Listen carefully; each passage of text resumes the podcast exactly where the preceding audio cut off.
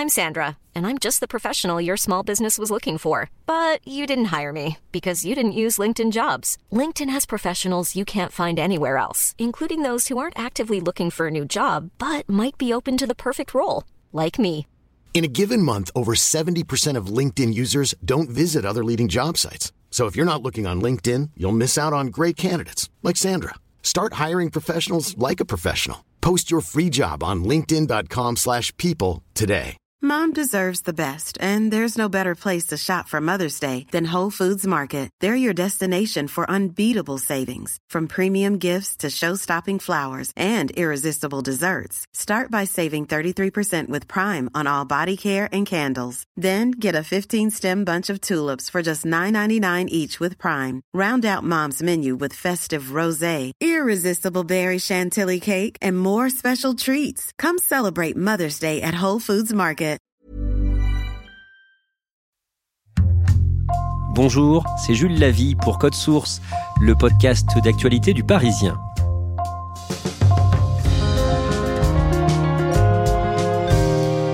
Mécanicien professionnel, marié, père de cinq enfants, la cinquantaine, l'homme était considéré par ses proches comme un bon père de famille, sympathique et jovial. Jusqu'à son arrestation le lundi 26 février 2018 et jusqu'à ses aveux.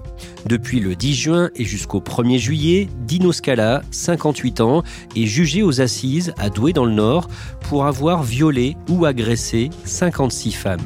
Aujourd'hui, nous avons choisi de republier l'épisode de Code Source que nous avions consacré à cette affaire en novembre 2019, récit de Timothée Boutry, journaliste au service police-justice du Parisien.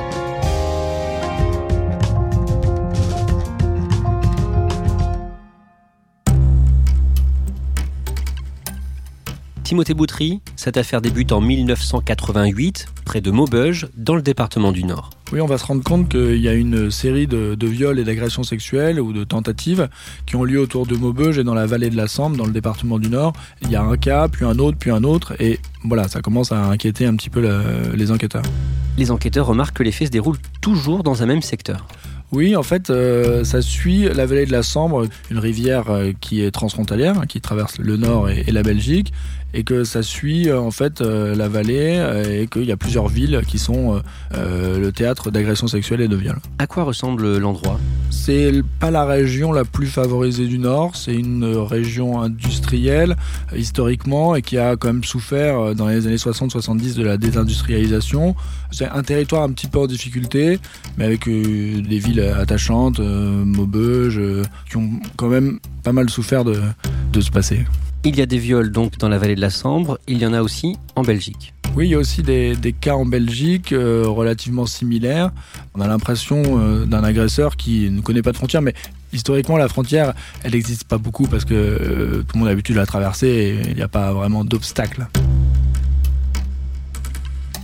Ces viols suivent toujours le même mode opératoire. Très vite, les enquêteurs vont se rendre compte que l'auteur agit au petit matin, vraiment autour de 6 heures du matin, 6-7 heures, et essentiellement pendant l'hiver, d'octobre à février. Comment se déroulent les agressions sexuelles? Les actes se commettent toujours de la même manière, c'est-à-dire que l'auteur agit à visage découvert, mais de dos, en fait. Il attrape ses victimes par l'arrière, il les étrangle, soit avec le bras, soit avec une, une cordelette parfois. Il va parfois les, les violenter aussi, pas toujours, mais des fois il les violente. Ça s'accompagne soit d'agressions sexuelles, donc d'attouchements, soit euh, dans plusieurs cas aussi de viols euh, caractérisés. Mais c'est effectivement toujours la même manière, toujours à la même heure et toujours à la même période de l'année. C'était le 7 ou le 8 février, c'était un vendredi. Ben, j'allais pour travailler donc à la salle de sport. Quand j'ai refermé la porte, on m'a sauté par derrière sur mon dos. Il m'a coupé la respiration, puis il m'a mis un couteau sur la gorge. Puis il m'a dit euh, Tu fermes ta gueule, sinon je te tue. Qui me dit. Puis donc il m'a attaché mes mains, il m'a attaché mes pieds. Alors là j'ai eu peur, je me suis dit Qu'est-ce qui va m'arriver? Puis il me tapait tout le temps. Et quand j'étais sur mon dos, là, il m'a étranglé carrément. Que fait euh, l'auteur juste après ces agressions sexuelles ou ces viols?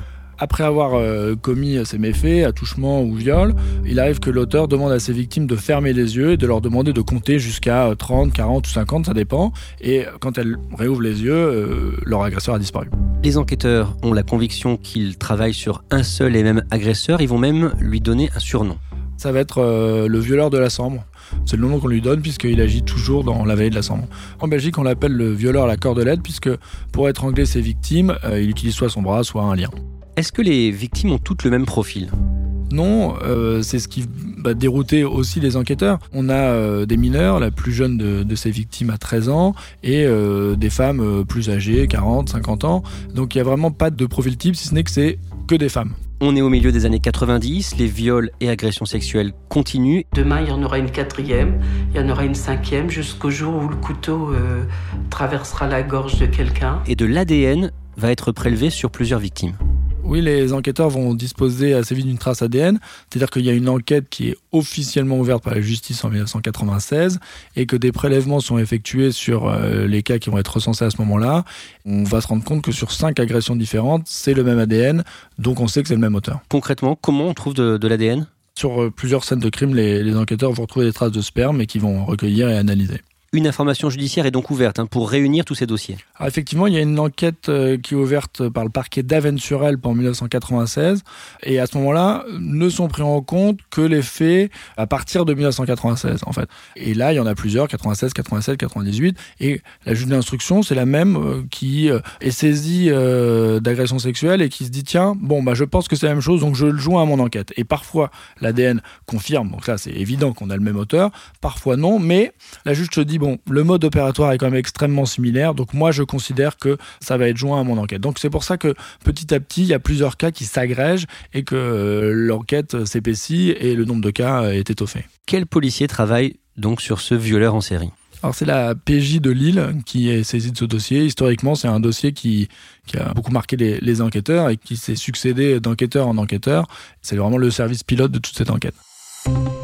Après l'ouverture de cette enquête en 1996, un premier portrait robot est diffusé. Assez rapidement, il y a un portrait robot puisque il agit euh, certes par derrière, mais à visage découvert. Donc parfois les victimes l'aperçoivent.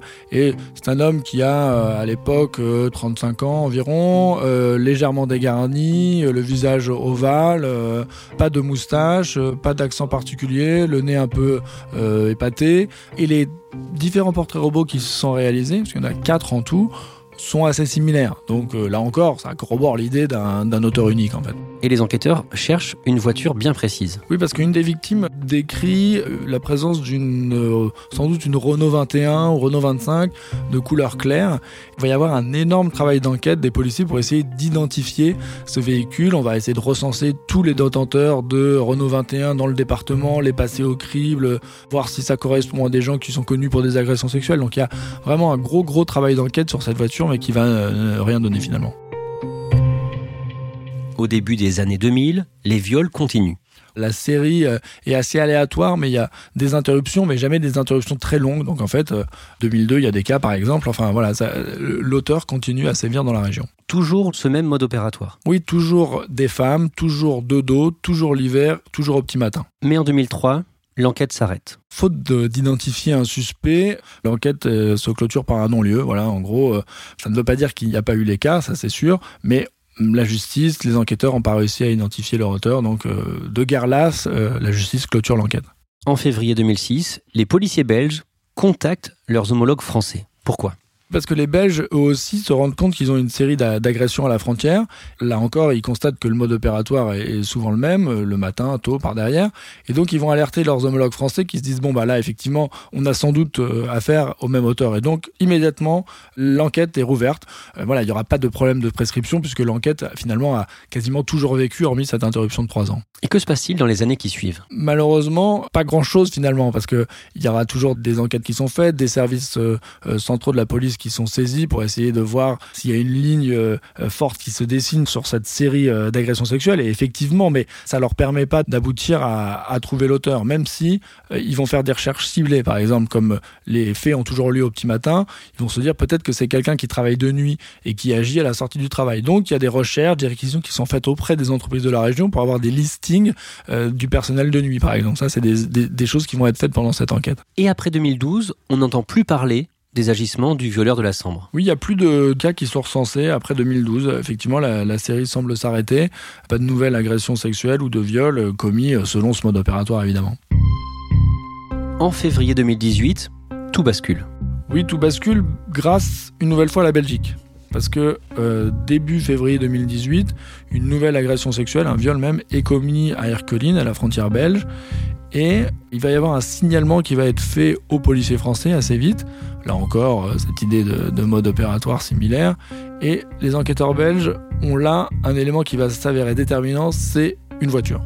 Alors c'est une voiture immatriculée en France où il apparaît une euh, plaque minéralogique. Pas en entier, mais c'est suffisant pour que, grâce à cet élément, les policiers français puissent remonter jusqu'au propriétaire de cette voiture. Comment les enquêteurs belges sont-ils arrivés à cette voiture Grâce à de la vidéosurveillance, en fait, ils se rendent compte que bon, l'agression a eu lieu près de la gare d'Erqueline et qu'il y a une voiture immatriculée en France qui pourrait bien être celle de l'auteur de l'agression et ils arrivent à identifier grâce aux caméras un morceau de plaque minéralogique. Ils transmettent l'information à leurs homologues euh, français. Les Français, grâce à ce morceau de plaque, vont réussir à identifier la plaque en entier et à remonter jusqu'à propriétaire de la voiture. Évidemment, les policiers français recherchent la voiture. Alors ils vont chercher, ils vont trouver cette voiture, ils vont la trouver euh, garée devant euh, une maison à Pont-sur-Sambre et ils vont mettre en place un dispositif de surveillance et ils vont se rendre compte que la personne qui a monté à bord est un homme qui ressemble étrangement au portrait robot qui avait été dressé à la fin des années 90. Crâne dégarni, au visage ovale, sans moustache, au nez un petit peu épaté. Pour les enquêteurs, ils se disent c'est quand même pas mal parce que voilà, on est dans la tranche d'âge qui correspond à peu près et on est sur euh, vraiment un profil qui ressemble énormément à, à ce qu'on a pu nous décrire. Là, que font les policiers? Bah, ils le laissent prendre sa voiture, rouler un petit peu et très vite ils vont l'interpeller. L'interpellation se passe de manière extrêmement calme. hein. Voilà, il n'y a pas de, de rébellion. Euh, il accepte euh, de monter dans la voiture des enquêteurs et il est emmené euh, à Lille, au siège de la PJ, où il est placé immédiatement en garde à vue. Sa voiture est fouillée. Oui, dans sa voiture, euh, les enquêteurs retrouvent un couteau et une corde, deux des outils dont se servait l'agresseur pour euh, contraindre ses victimes. Nous sommes le lundi 26 février 2018. Cet homme est donc conduit dans les locaux de la police judiciaire de Lille. Il est placé en garde à vue et entendu par les enquêteurs. Oui, initialement, bah il donne son identité. Je m'appelle Dino Scala, je suis père de famille, je suis euh, mécanicien, je travaille pour euh, l'usine Gemont électrique, mais je vous en dirai pas plus. Voilà, il souhaite pas s'expliquer. Timothée Boutry, qui est cet homme, Dino Scala? C'est un homme euh, qui est donc installé dans la région depuis toujours, qui habite à Pont-sur-Sambre, donc dans la vallée de la Sambre, qui travaille comme mécanicien, électromécanicien pour euh, plusieurs entreprises sous-traitantes, mais au sein de l'usine Gemont électrique. Donc Gemont, c'est une ville qui se situe toujours sur euh, la vallée de la Sambre, mais plus près de la frontière belge. C'est un homme qui est bien connu dans la région, puisque c'est un bénévole passionné de sport, de cyclisme et de football. Il a été président d'un club de foot, dirigeant, entraîneur. Vraiment, c'est un homme très sociable. Portrait ses proches dressent de lui à celui d'un homme euh, jovial, sympathique, très généreux, toujours disponible, prêt à aider. Ses collègues le décrivent comme un, un bon collègue, euh, bon travailleur, comme un bon bénévole par ailleurs dans le monde du sport. Sa femme décrit comme un bon mari qui euh, s'occupe bien de la maison et s'occupe bien des enfants. Et ses enfants le décrivent comme un bon père, notamment une de ses filles qui dit « ça n'est jamais pris à nous, euh, je comprends absolument pas euh, les soupçons qui pèsent sur lui à ce moment-là ». Donc vraiment Monsieur Tout le Monde. Monsieur tout le monde, mais monsieur tout le monde sympa. Au cours de la même garde à vue, nous sommes toujours le 26 février 2018, à Lille, à la police judiciaire. Une heure plus tard, il se dit prêt à parler. Oui, en fait, très vite, euh, Dino Scala se ravise et dit aux policiers que voilà, il est prêt à répondre à leurs questions. Très vite, il va dire voilà, je, je suis l'homme que vous recherchez. J'ai commis euh, énormément d'agressions sexuelles. C'est moi. Je savais que j'avais un problème et finalement, euh, je suis content d'être arrêté. Parce qu'il dit voilà, plusieurs fois, je suis passé devant l'hôpital psychiatrique de Maubeuge. Je me suis dit qu'il fallait que je rentre parce que ça n'allait pas. Je l'ai pas fait. Et ben là, ça y est, maintenant, ben, je comprends pas comment j'ai pu faire ça, mais c'est moi et euh, je veux chercher à comprendre et je veux savoir. Comment est-ce qu'il explique ces euh, agressions et ces viols? Il parle de pulsion. Il dit que voilà, ça, ça le prenait et puis euh, il fallait qu'il passe à l'acte, qu'il pouvait y avoir des moments où il n'avait pas du tout euh, de pulsion et donc il y a des, des mois qui se passent sans que bah voilà, il y ait des agressions qui soient communes et il s'explique aussi très vite sur euh, le moment où il passe à l'acte parce qu'effectivement les enquêteurs avaient constaté qu'il euh, agressait toujours au petit matin et dit bah oui, c'est parce que je partais au travail très tôt et l'hiver oui parce que euh, il faisait nuit au moment où, où il passait euh, à l'acte en fait. Plus tard, pendant une autre garde à vue, il en dit un peu plus sur ses actes. Et là, il va décrire un, Dino Scala un peu plus inquiétant, puisque dans sa première garde à vue, il parle de pulsion. Il dit voilà, euh, ça me prenait comme ça, et voilà, je passais à l'acte. Et là, il va dire non, en fait, euh, c'est vrai, il m'est arrivé de faire des repérages parce qu'à chaque fois, il a cassé ses victimes dans des lieux isolés, euh, une entreprise fermée, une cour, un chemin pour pas être surpris.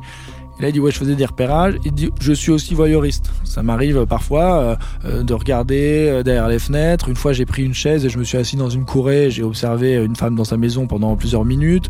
Voilà donc et lui-même se décrit comme un, un prédateur. Il dit je repérais, j'attendais ma proie, prêt à chasser en fait. Comment réagissent ses proches après son arrestation et surtout après ses aveux? Ses proches sont euh, stupéfaits, effondrés, ébahis, euh, dans l'incompréhension absolue. Et euh, je crois que c'est sa femme ou sa fille qui dit mais s'il n'avait pas avoué, on le croirait pas. Mais tout le monde dit ça. Il dit c'est pas possible, pas lui, pas cet homme aussi sympathique, joyeux, toujours prêt à rendre service. C'est pas possible, ça peut pas être lui. C'est quelqu'un de bah, d'agréable, de, sociable, de, de rendre en service. Euh, bon, euh, jamais on, peut, on aurait pu penser ça.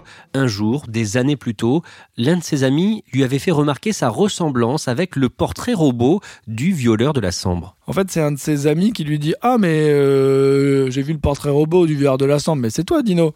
Et il lui dit Ah, arrête tes conneries. Mais en fait, il dit Voilà ça l'a un peu glacé souvent il dit bah, quand même ça m'a posé question euh, ça m'a travaillé et puis euh, finalement il était passé à autre chose. Parce qu'en fait euh, c'est ça aussi qui le caractérise c'est que il a commis autant d'agressions et qu'il a pu finalement vivre avec de manière extrêmement normale comme l'homme normal qu'il apparaissait les enquêteurs vont creuser le parcours et l'histoire de, Dino Scala et il a eu une première vie. Oui, en fait, il a grandi dans une famille un peu compliquée euh, de la région et on va se rendre compte que son père était un homme euh, forcément extrêmement respectable, puisqu'il y avait un, secret de famille, un peu tabou, qui va vraiment émerger l'affaire de l'enquête, c'est que il avait commis des, agressions sexuelles sur une de ses filles, en fait. Et alors, cette fille dit qu'elle en a parlé à ses frères, qui disent que non. Enfin, on sent que ça a été tabou, mais que voilà, il a grandi dans un foyer avec un père incestueux. Et il s'était marié une première fois, et dans cette première famille, il est soupçonné d'agression sexuelle. Oui, en fait, euh, il a eu un premier mariage qui a donné naissance à deux enfants, mais qui euh, s'est conclu par un divorce, un divorce assez houleux, compliqué. Enfin, mais là, à la faveur de son arrestation, ses anciennes belles-sœurs, qui étaient mineures à l'époque, on parle du milieu des années 80, vont euh, le soupçonner d'agression sexuelle. Il y en a une qui dit que plusieurs fois, elle a l'impression d'avoir été droguée quand elle allait chez lui, il lui faisait manger des yaourts, et qu'une fois, elle s'est réveillée à moitié nue de son lit. Donc elle dit, c'est bizarre, j'ai l'impression que et une autre de ses belles-sœurs qui, euh, une nuit, euh, va avoir le sentiment que quelqu'un s'introduit dans son lit pour s'allonger à côté d'elle et qu'elle va se réveiller et que la personne va prendre la fuite et que juste devant la maison, on va retrouver les, baskets de Dino. Voilà. Donc en fait, dès le lendemain, il y a euh, sa famille qui va voir Dino Scala en disant mais qu'est-ce qui se passe? C'était toi? Et il va nier formellement être la personne qui s'est introduite dans ce lit. Beaucoup plus tard, il va finalement reconnaître que c'était bien lui. En octobre 2019, le jeudi 10 octobre, Dino Scala est entendu une nouvelle fois par la juge d'instruction à Valenciennes dans le Nord. Et là, Timothée Boutry, l'affaire prend une autre ampleur. La justice va euh, réexaminer tous les cas d'agression sexuelle et de viol qui ont été commis dans la région. Pendant un an, la juge va ressortir le dossier, réentendre les victimes, se rendre compte pour savoir si c'est toujours le même mode opératoire, est-ce que c'est lui ou pas, est-ce que c'est potentiellement euh, Dino Scala qui est l'auteur. Et finalement, il va être réentendu une journée entière. C'est une audition extrêmement longue, toute la journée du 10 octobre par la juge d'instruction de, de Valenciennes. Et là, il va être mis en examen pour 39 faits supplémentaires. Donc on arrive sur une série de 56 euh, victimes entre 1988 et 2018. Sur 30 ans, 56 victimes. C'est absolument considérable. Et encore, lui-même le dit à la juge. Il dit, ça aurait pu être beaucoup plus nombreux toutes les fois où je pensais passer à l'acte et finalement je l'ai pas fait parce qu'il y a un événement extérieur qui fait qu'il n'a pas agi quoi. Dino Scala a été expertisé par des psychiatres. Est-ce qu'il est schizophrène? Pas du tout il ne souffre d'aucune pathologie psychiatrique. Là, vraiment, les deux experts psychiatres qui l'ont examiné sont absolument formels. Donc, il est totalement responsable de ses actes. C'est vraiment Monsieur Tout le Monde avec une double personnalité. Un enquêteur de la PJ de en garde à vue, lui dit Mais est-ce qu'il n'y a pas deux Dino Scala Et lui, il dit Bah oui, c'est vrai, il y a Dino 1 et Dino 2. Donc vraiment, il y a le Dino 1 sympa, serviable, bon père, et le Dino 2, l'agresseur sexuel en série.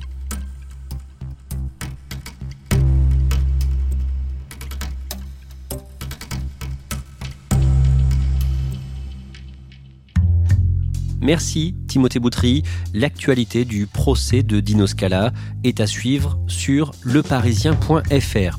Cet épisode de Code Source a été préparé par Stéphane Geneste, production Clara Garnier-Amouroux, Marion Botorel, Lola Sotti et Sarah Amni, réalisation Pierre Chaffanjon.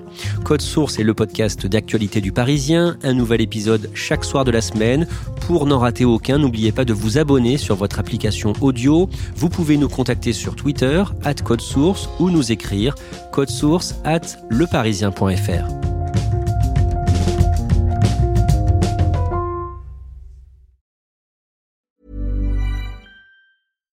Mom deserves the best, and there's no better place to shop for Mother's Day than Whole Foods Market. They're your destination for unbeatable savings, from premium gifts to show-stopping flowers and irresistible desserts. Start by saving 33% with Prime on all body care and candles. Then get a 15-stem bunch of tulips for just $9.99 each with Prime. Round out Mom's menu with festive rosé, irresistible berry chantilly cake, and more special treats. Come celebrate Mother's Day at Whole Foods Market. Flexibility is great. That's why there's yoga. Flexibility for your insurance coverage is great too. That's why there's United Healthcare Insurance Plans. Underwritten by Golden Rule Insurance Company, United Healthcare Insurance Plans offer flexible, budget friendly coverage for medical, vision, dental, and more. One of these plans may be right for you if you're, say, between jobs, coming off your parents' plan, turning a side hustle into a full hustle, or even missed open enrollment. Want more flexibility? Find out more about United Healthcare Insurance Plans at uh1.com.